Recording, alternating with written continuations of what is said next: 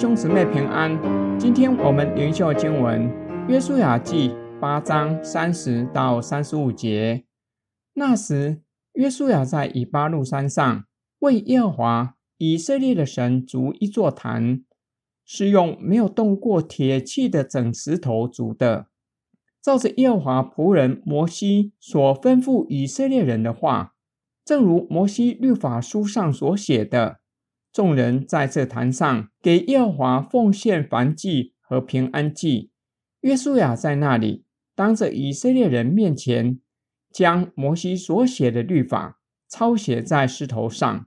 以色列众人，无论是本地人、是寄居的，和长老、官长，并审判官，都站在约柜两旁，在抬耶和华约柜的祭司利未人面前，一半对着基利新山。一半对着以巴路山，为以色列民祝福，正如耶和华仆人摩西先前所吩咐的。随后，约书亚将律法上祝福咒诅的话，照着律法书上一切所写的，都宣读了一遍。摩西所吩咐的一切话，约书亚在以色列全会众和妇女、孩子，并他们中间寄居的外人面前。没有一句不宣读的。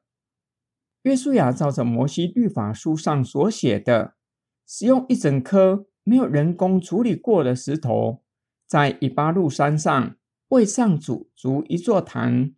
众人就在约书亚筑坛的地方，向上主献燔祭和平安祭。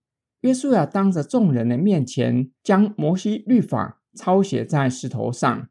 很明显。这是立约的仪式，参与的人有以色列众人、长老、官长、审判官，还有本地人和寄居的。这是摩西五经常用的词语，在埃及记指那些与以色列人离开埃及的埃及人，在这里指的应该就是刚加入以色列群体喇合和他的家人，他们都站在约柜的两旁。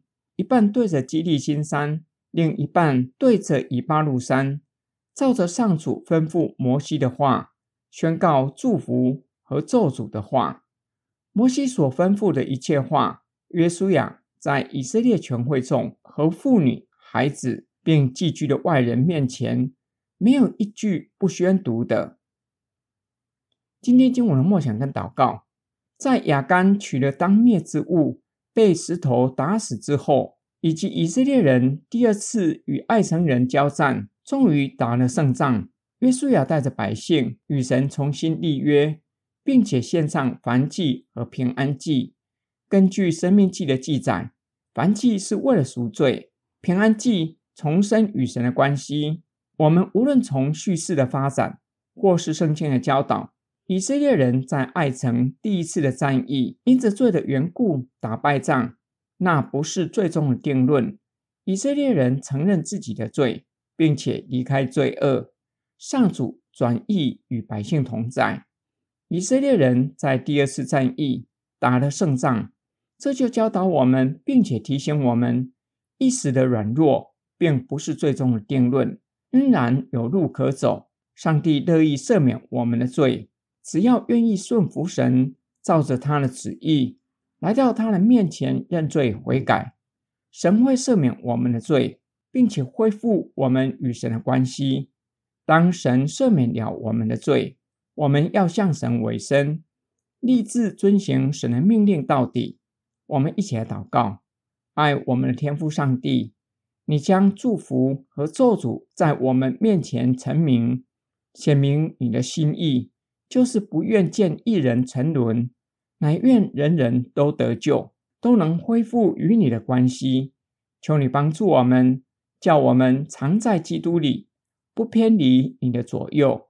我们奉主耶稣基督的圣名祷告，阿门。